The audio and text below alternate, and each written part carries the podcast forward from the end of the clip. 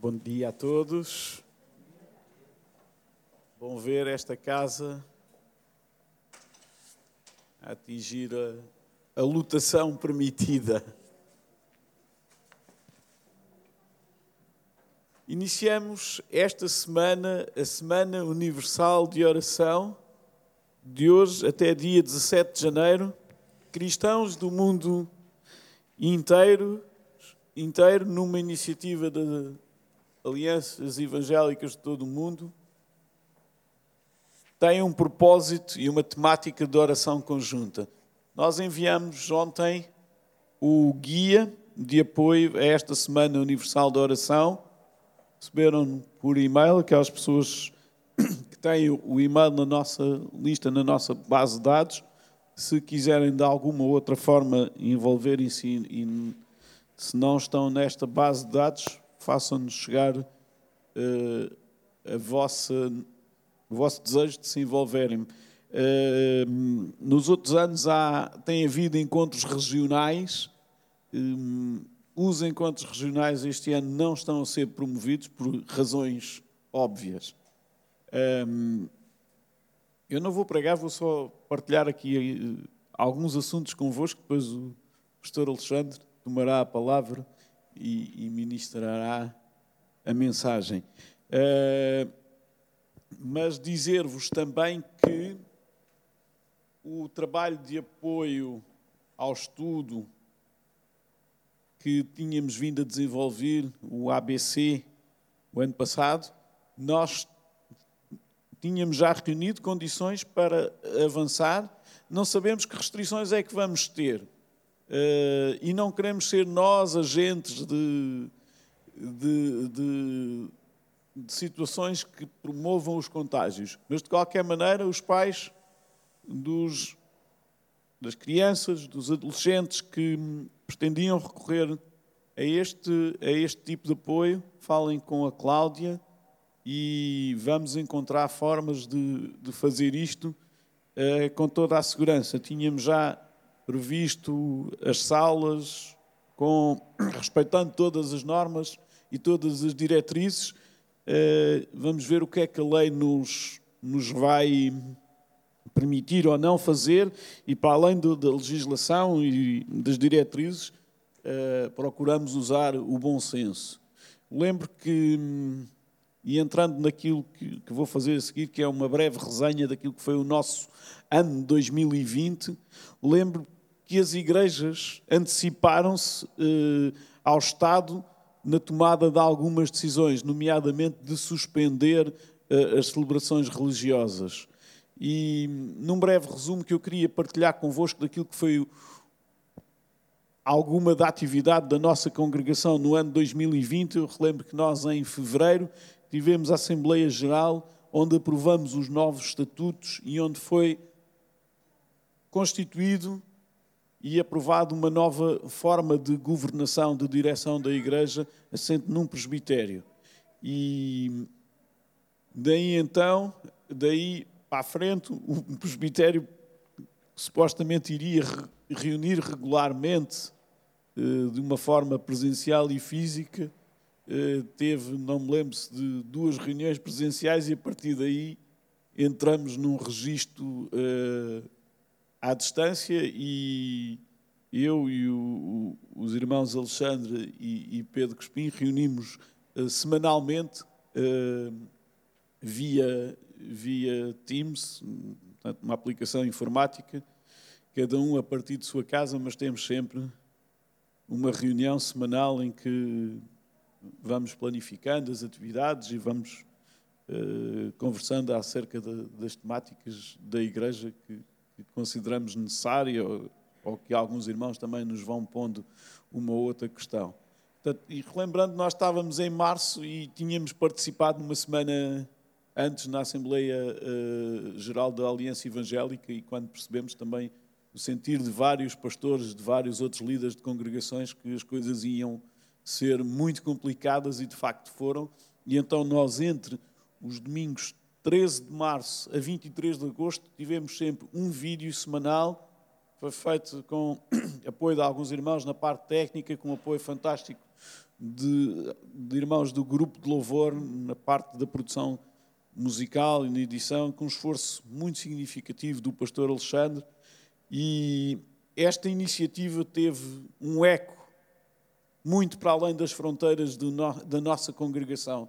Nós tivemos pessoas a assistir aos vídeos com regularidade na Austrália, no Brasil, nos Estados Unidos e um bocadinho por toda a Europa.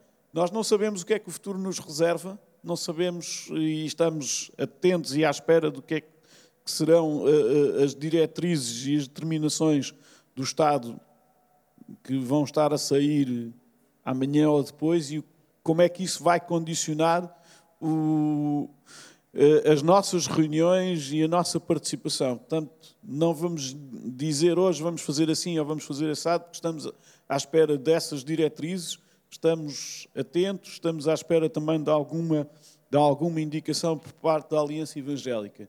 Uma coisa sabemos, nosso Deus é Deus e é soberano. Amém? Amém.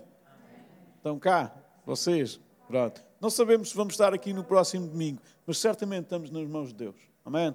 E é, e é bom passarmos esta mensagem de fé, de esperança, sempre acompanhada de todos os cuidados eh, que já conhecem e que não, não é preciso estar aqui a mencionar. Eh, Dizer-vos que, por exemplo, o nosso vídeo de Natal estava ontem perto das 800 visualizações.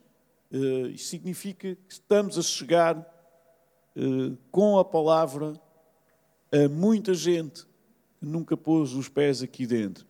Temos, fizemos no início do confinamento também algum esforço e foi desenvolvido algum apoio à distância às crianças e aos jovens e adolescentes da nossa igreja.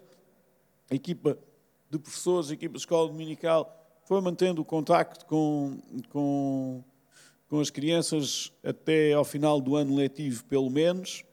E hum, quer dizer também que tivemos alguns episódios de luto e a liderança da igreja teve que também se desdobrar Uh, lembro de uma semana muito, muito difícil em que, em que tivemos alguns funerais em simultâneo e que tivemos que nos desdobrar nesse sentido. Uh, foi com alegria também que podemos uh, ser algum canal de bênção para o projeto Semeadores de Alegria na Guiné e também mais na reta final do, do ano 2020 apoiarmos uma família carenciada. Também houve alguma dinamização e fortalecimento do Ministério de Mulheres e através dos regulares encontros de oração e através da criação de uma rede de cuidadoras. Um, quero também dizer-vos, atenção, isto não é uma Assembleia Geral, nós estamos também à espera de perceber como é que vão evoluir os próximos tempos para de, definir a data do, da nossa Assembleia Geral, porque eh, queremos que seja uma coisa participada, queremos que os irmãos tenham esse espaço para uh, exprimir eh, os vossos sentimentos, as vossas necessidades, as vossas apreciações. Uh, queremos que isso seja de facto participado uh, e queremos que seja também um espaço de prestação de contas, mas de alguma forma esta minha conversa convosco nestes breves minutos serve também para, de alguma forma, fazermos esta prestação de contas, está bem? E, de forma geral, tenho estado a partilhar aquilo que tem sido um pouco a atividade da Igreja e do Presbitério e dizer que as nossas, as, nossas, as nossas finanças, pela vossa fidelidade e generosidade, mantiveram-se estáveis. A Comissão de Finanças, no início do, da pandemia, aconselhou e, e, e, sugeriu mesmo que houvesse um congelamento de, de, do orçamento e da despesa, e de facto isso foi implementado. Não houve novos investimentos eh, porque havia algum, algum receio e havia algumas cautelas que as ofertas pudessem cair, mas nós damos graças a Deus pela vossa generosidade que tem sustentado eh, esta casa e as finanças da nossa congregação. Uh, Dizer-vos também que, pronto, tal como já disse há pouco, uh, nós, como presbíteros, reunimos semanalmente, procuramos estar atentos, disponíveis para servir, para abençoar este, este corpo, este corpo local que se reúne aqui na, no Livramento. E estamos gratos a Deus pela graça que Ele nos tem concedido nos permitir prestar-vos este serviço, este apoio e estamos gratos pelo vosso apoio, pela vossa generosidade, pela vossa participação na nossa comunidade Igreja Evangélica do Livramento. Que Deus vos fortaleça e vos continue a utilizar como faróis portadores de esperança para a nossa sociedade neste novo ano. Amém. Deus vos abençoe.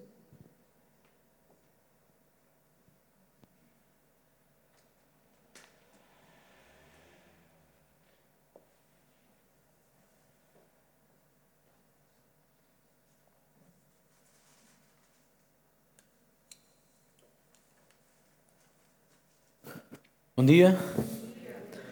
Estão todos acordados? É que não se ouve barulho nenhum, nem o respirar, mas deve ser por causa das máscaras colocadas à frente, não se ouve nem o respirar e, e eu queria ter a certeza que estávamos todos acordados. Vamos mergulhar naquilo que é naquilo que é a palavra, naquilo que é a nossa a nossa meditação de hoje acreditando que Deus está no controle. Temos estado, temos estado no Evangelho de Marcos a tentar entender e a tentar perceber os valores de Cristo para a nossa vida hoje, para a nossa vida da nossa congregação ou para a vida da nossa congregação e naquilo que é aplicável, naquilo que nós podemos visualizar que nós devemos aplicar na nossa vida. Ver, ver, ver como é que estas coisas estão. Eu pedia-vos vocês pudessem abrir comigo então em Marcos no capítulo 4 e hoje vamos, vamos ler do capítulo, do capítulo não, do verso 21 ao 34.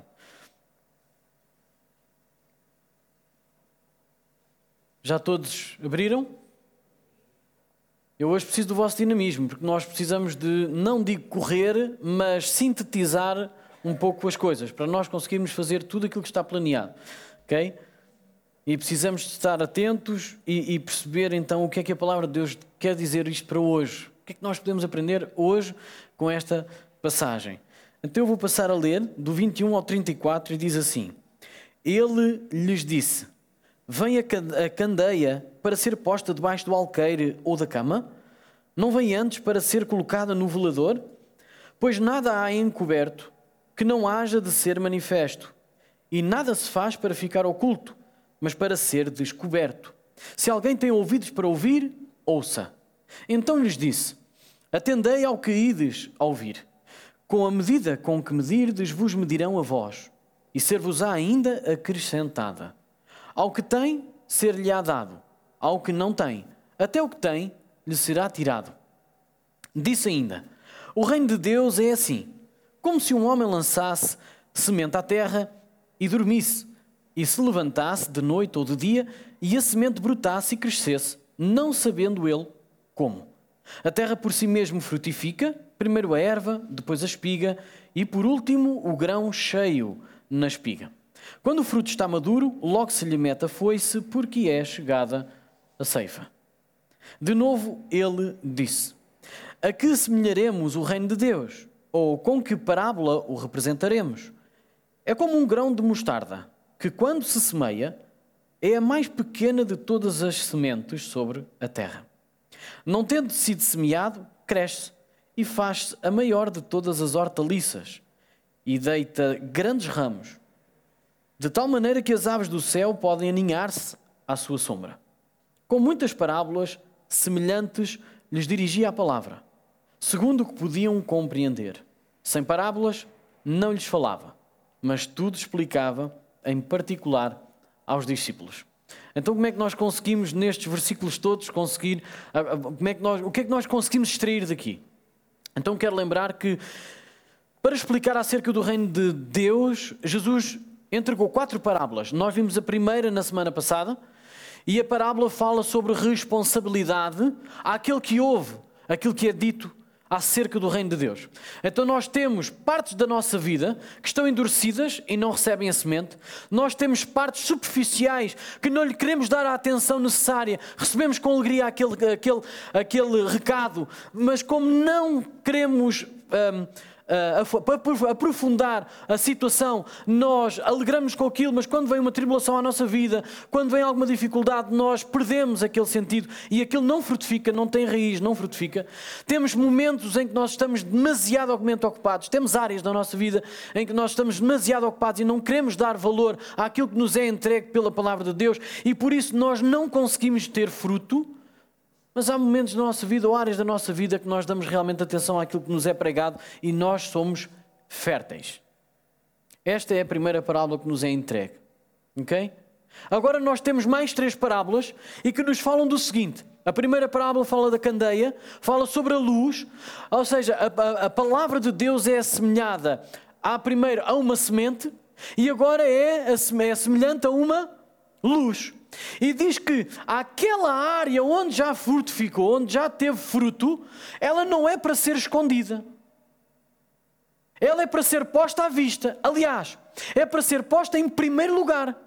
Então nós devemos dar não só primeiro lugar, primazia, aquilo que nos é dado acerca do reino de Deus, e é isso que deve frutificar na nossa vida, é isso que deve dinamizar toda a nossa vida e toda a nossa atenção, e é isso que é explicado na primeira parábola, e somos, atend... somos chamados a atenção a isso, mas também depois é assim: há um fruto, há um resultado que está a ser produzido na, nossa, na vossa e na minha vida a, a, pela palavra de Deus, e isso é para ser colocado em à vista é para ser colocado em primeiro lugar. Essa transformação que tem existido não é para ser escondido, não é para ser colocado em segundo lugar na vossa vida, não é para vocês não darem atenção, não é para vocês não darem valor. É isso que Jesus nos está a dizer. Então dá, dá para entender então esta segunda parábola. A terceira parábola fala-nos sobre uma semente. Aliás, é a única parábola, ou é a parábola, é o único evangelho Deixem-me ir ao contrário. É o único evangelho que mostra ou que fala sobre esta parábola. Mais nenhum dos outros evangelhos fala sobre a parábola da semente. E esta parábola da semente mostra, ou seja, se as duas primeiras que nós temos é uma responsabilidade quê? É uma responsabilidade do ouvinte, é uma responsabilidade individual que nós temos como indivíduos de quando ouvimos a palavra de saber que ela deve fazer fruto e esse fruto, aquilo que trabalha em nós é para ser visto, manifesto.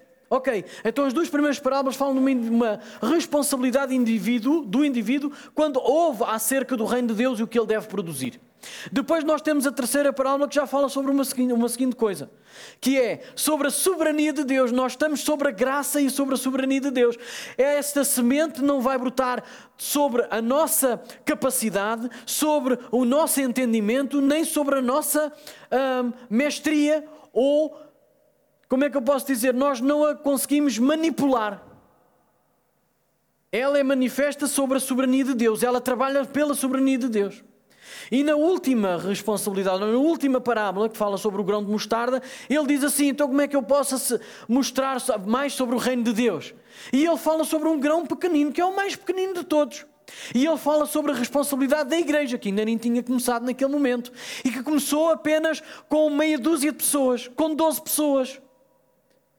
E esse grão de mostarda tornou-se o maior deles todos e vai se tornar o maior deles todos, que é o reino de Deus através da sua igreja. Aliás, ele diz em Mateus 26 que nem as portas do inferno prevalecerão contra a sua igreja. Então, este grão de mostarda este resultado, e nós percebemos que pela última, pela última parábola que Jesus está a ensinar sobre o reino de Deus, é que há duas parábolas que falam sobre realmente a nossa, a nossa responsabilidade individual perante aquilo que ouvimos e conhecemos e queremos conhecer do reino de Deus, mas nós podemos estar descansados, num certo sentido, de ok, isto não é pela minha capacidade, isto não é pela minha força, nem eu consigo manipular o resultado deste fruto ou deste reino de Deus. E depois nós vemos uma responsabilidade global, que é do grão de mostarda. Nós todos somos inseridos neste tal reino de Deus através daquilo que é chamada a, a igreja. E nós entendemos que a igreja é uma responsabilidade individual em primeiro lugar, mas com um objetivo coletivo sobre a graça e a soberania de Deus. E é aqui que nós encaixamos todo este ensino destas quatro parábolas. Então vamos lá trabalhar isto de uma forma muito clara. É que se nós podemos ver que a, a, partir de agora nós passamos da nossa, da nossa responsabilidade individual para a soberania de Deus, nós podemos ver que a palavra de Deus tem poder para iluminar toda a gente. Através de quem? Primeira parábola que nós hoje estamos aqui a ver. São três. Sob a responsabilidade de quem? Quem é que consegue ou quem é que pode e quem é que deve manifestar sobre o reino de Deus? Cada um de nós. Ou seja, o resultado que ele tem tido na minha vida deve ser manifesto, deve ser colocado à vista de todos, para que a palavra de Deus possa ter poder para iluminar os outros, aqueles que também já estão a ver o resultado.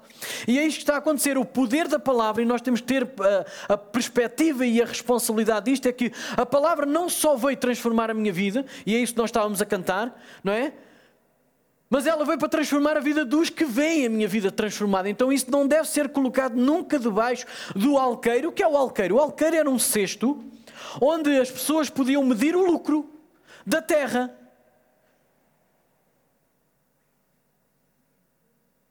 Sim ou não? Então aquele símbolo simboliza. O que é que aquilo simboliza? O alqueire. Ou seja, aquilo que a palavra de Deus tem transformado na minha vida nunca deve ser, estar em segundo plano relativamente à tua vida profissional, à tua vida financeira, e não é isso que deve uh, iluminar mais os outros, não é aquilo que a tua vida consegue produzir, o alqueire, ok? Não é aquilo que a tua vida de uma forma natural vai produzir, mas é a palavra de Deus e a transformação que ela tem feito na tua vida. E o que é que é a representação da cama? O que é que é a cama? A cama é prazer. A cama é o prazer que nós temos. Então a transformação da vida, do poder da palavra na nossa vida, nunca deve estar debaixo destas duas coisas do plano financeiro ou daquilo que nós conseguimos produzir, nem mesmo limitado ou manipulado por aquilo que é o nosso prazer, o nosso descanso, a nossa vida sexual, todo aquilo que nos, nos, nos dá prazer. E estes são os dois símbolos que Jesus coloca nesta parábola. Então nós temos que estar atentos para que, se temos um coração fértil, e nós temos que trabalhar este tal terreno que nós temos, porque nós temos áreas de endurecimento, nós temos áreas superficiais, nós temos áreas em que não deixamos a palavra porque estamos completamente ocupados. E temos áreas férteis e nós temos que estar a trabalhar em todo o nosso terreno para que ele seja fértil, para que quando ele transformar a nossa vida, ele seja em primeiro lugar aquilo que é mostrado aos outros. Então o poder da palavra é para iluminar todos através da nossa vida. Esta é a nossa responsabilidade. Mas a nossa responsabilidade também está debaixo da soberania de Deus. E ainda bem, a verdade não consegue ser apagada. Ninguém consegue apagar a verdade. E quando nós pensamos em iluminar e naquilo que Deus tem feito na nossa vida, nós temos que ter a certeza disto. A verdade não pode ser apagada, pode ser contrariada, pode ser negada por todos. Por exemplo, na altura de Nicolau, eh, do, do, do Nicolau uh, Copérnico, ele falou sobre a verdade de não ser a Terra que é o centro do universo. Mas ele, como estava ofuscado, ou seja, ele estava limitado pelo poder que a, própria, a, o próprio clero tinha naquela altura, e ele era um dos presbíteros daquela igreja naquela altura, então ele ficou silencioso, silenciado, ele ficou calado. Ele tentou esconder a verdade, mas não dá para mudar a verdade, ela não muda só porque nós a escondemos. E ele, no leito da sua morte, perto de 1543, ele, como já estava na morte e já ninguém lhe podia fazer mais do que aquilo, ele convidou alguém para ele debitar aquilo que ele acreditava para poder falar e poder pôr às claras sobre a verdade. E depois Galileu Galilei começou a falar sobre aquilo e foi colocado a, chamada à razão e dizer assim: Olha, menino, se tu queres, uh, se tu não queres ser morto ou ser preso, então tens que refutar essa, tu tens que contrariar essa verdade, porque isso não é nenhuma verdade, isso é uma mentira. E ele, com medo, pôs uns passos atrás. Eu vou dizer outra vez: não é porque nós damos passos atrás que a Terra começou a ser o centro do universo. E Galileu Galilei, depois, um pouco mais tarde, quando houve uma a ascensão de um outro Papa, de um outro, uma outra uh, uh, autoridade, ele pensou: bom, agora eu vou meter outra vez esta, esta cartada, porque eu agora vou tentar que a verdade venha de cima. E ele foi outra vez intimado a, a, a desdizer aquela verdade. E foi o que ele fez, mas não se livrou da prisão. E eu vou dizer mais uma vez: nós não conseguimos mudar a verdade, mesmo que tenhamos medo de não mostrá-la e de não mostrar aquilo que ela está a fazer na nossa vida. E por causa disto, nós podemos perceber que a soberania de Deus é extraordinária. Porque a verdade veio para ficar. E se a sua igreja conseguir manifestar essa sua verdade, será poderosa. Mas independentemente, eu só pergunto é, eu quero ou não quero fazer parte dessa manifestação? Eu quero ou não quero fazer parte dessa vitória? Porque ela já está ganha. Amém. Amém. Eu estou a falar para vocês, não é? Não estou a falar sozinho. Nós acreditamos nisto. A guerra já está ganha. Nós agora estamos aqui a travar batalhas, mas a guerra já está ganha. Nós já sabemos que já ganhamos. E quem está em Cristo Jesus já é mais do que vencedor. É isso que a Bíblia nos ensina. Então, nesta soberania de Deus, houve uma altura em que Paulo começou a chamar a razão aos Coríntios e começou-lhes a dizer: Olha, mas espera aí, a semente brota sozinha. A nossa responsabilidade é plantar e regar. Tanto ele diz assim: nós não conseguimos manipular o crescimento, não temos que estar preocupados se cresceu, se não cresceu. Não é esse o nosso trabalho. O nosso trabalho é, é pregar o Evangelho, é plantar a semente e depois regá-la. Mas é Deus que dá o crescimento. E Paulo falou isto de uma forma a dizer assim: olha, nem o que planta é alguma coisa, nem o que rega é alguma coisa, mas Deus é. E é Ele que dá o crescimento. Sim ou não? Foi isto que ele disse. Então nós podemos é pensar assim: nós não temos de estar tão preocupados com o crescimento, porque na realidade nós somos chamados é a plantar e a regar tudo aquilo que a palavra de Deus já transformou em nós. Essa é a nossa responsabilidade, porque a soberania de Deus depois trabalha em cima disto. Trabalha em cima da plantação que nós fizemos e do, do, do, do regar que nós estamos a dar diariamente. E eu vejo muitas vezes nós limitados porque nós não vemos o crescimento, nós vemos nós a querer, muitas vezes eu entendo é que nós queremos manipular o crescimento. E esse não é o trabalho da igreja. O trabalho da igreja é plantar e regar. E acreditar que cada vez que nós vamos plantar, não somos nós que damos o crescimento àquela semente. E esperar por isso. Por isso é que a Bíblia diz: cuidado com, você, com aquilo que vocês ouvem. Porque com aquilo que nós ouvimos, nós somos construídos. E com aquilo que nós vemos e ouvimos, nós vamos medir os outros. Se é isso que está escrito não é?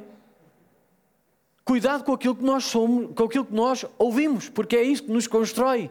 Cuidado com aquilo que nós conseguimos ser construídos, porque é a soberania de Deus que vai trabalhar esse crescimento. O reino de Deus não é manipulado por nós. O reino de Deus é dado crescimento através da soberania e da graça de Deus. E depois ainda diz: cuidado com aquilo que vocês medirem os outros, porque é com essa medida que vocês vão ser medidos. O que é que isto quer dizer aqui? É aquilo que Paulo está a tentar ensinar quando ele está aos Coríntios.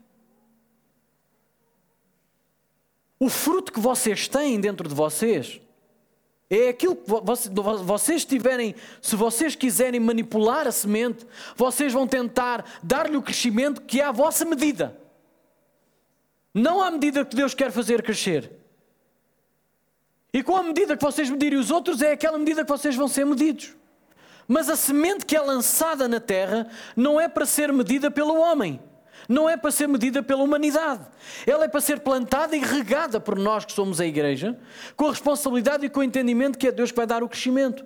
E depois ele ainda fala de uma outra parte que é o poder da palavra, aliás, eu não disse este título, não é daquilo que nós temos estado a falar, o poder da palavra que frutifica. É Ele que frutifica, é Ele que dá o crescimento. E depois nós vemos aqui na última parábola do grão de mostarda, vemos o seguinte: o poder que a palavra tem para crescer. E agora nós podemos pensar é que a igreja começou através de 12 discípulos. E isto é loucura. Quando Jesus falou sobre o crescimento da, da, da, própria igreja, os próprios, os próprios discípulos dele não acreditavam naquilo que podia se manifestar. Eles não acreditavam no poder de crescimento que aquela, que aquela uh, imagem ia, ia, ter. E quando Jesus fala sobre isto, eles nem, nem conseguem entender aquilo que está a acontecer. Mas no dia de Pentecostes, há um boom. No dia de Pentecostes, há algo sobrenatural. E é isto que a igreja tem de se agarrar. O crescimento da igreja não vem pela nossa capacidade, pelo nosso entendimento, pela nossa, pela nossa, pela nossa força, mas vem pela nossa disponibilidade da ação do Espírito Santo através da nossa vida. Foi isso que aconteceu através da igreja nos seus, na, sua, na, na sua iniciativa, no seu início. O grão de mostarda quer dizer que Deus faz através do grão mais pequenino, aquele que era para eliminar, aquele que era visto como deixem-nos estar. Não é? Até houve um conselho dizer: olha, deixem-nos estar. Deixem-nos estar, porque se isto não for de Deus, isto vai acabar. Não é preciso vocês estarem aí perturbados, porque aquilo vai terminar daqui a pouco tempo. Aquilo é um fogo de vista. Porque já tinha acontecido noutros tempos. Mas a realidade é que Jesus está a ensinar que o reino de Deus não é uma coisa que passa, não é um fogo de vista. É uma coisa que permanece para todo sempre. E já começou. E nós somos convidados a participar desta, desta iniciativa que começou em Cristo e que ainda hoje se manifesta através da igreja. Primeiramente individualmente, com a minha responsabilidade individual de manifestar aquilo que Deus tem produzido na minha vida, sabendo que é através da soberania de Deus, sabendo que eu tenho a responsabilidade de plantar e de regar com vocês todos, e que é Deus que vai dar o crescimento, e saber que onde isto já começou, que é através da igreja, jamais irá passar. Deus não tem outro plano para que este reino seja implantado neste, nestes lugares. O plano é a igreja. E ele diz que a igreja vai ter ramos tão compridos que até as aves do céu vão se aninhar lá. Ok? Então, esta é, é a certeza de que o nosso trabalho nunca será em vão. A certeza de que o nosso trabalho, o nosso empenho e a nossa dedicação relativamente a este reino só vai fazer uma coisa: é prosperar.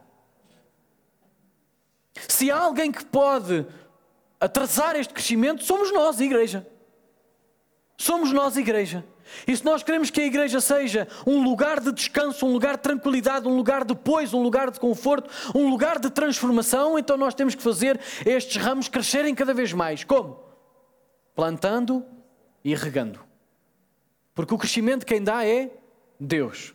Mas o nosso esforço nunca é contado em vão, nunca é visto em vão. Então o nosso desafio hoje, através destas três, vá quatro parábolas, porque ainda estamos é, a, a, trazer a outra parábola connosco. E nós temos de trabalhar o nosso terreno sistematicamente para que ele seja fértil, para que tudo isto seja produtivo e para que nossa, o nosso esforço possa ser contado como glória para Deus como fruto para Deus. E tudo o que Ele tem feito na nossa vida possa reverter em glória para Ele. Então, este é o recado que nós temos hoje, através das palavras de Jesus que estão registadas no Evangelho de Marcos. E, e não sabemos se para a semana há mais aqui fisicamente e pessoalmente, mas vamos fazer aquilo que nos é pedido de cumprir o propósito daquilo que nos traz hoje, de sermos igreja e de podermos com estes elementos, tanto o pão como o vinho, de nós mostrarmos que estamos conscientes e que estamos aqui e que estamos a dizer: Maranata, ora vem, Senhor Jesus, por ti nós esperamos. E enquanto não, enquanto nos permitires estar aqui, nós queremos plantar e regar para a tua glória. Eu chamo o grupo de louvor que possa subir e nós vamos dar continuidade ao nosso tempo juntos e que Deus os abençoe durante esta semana.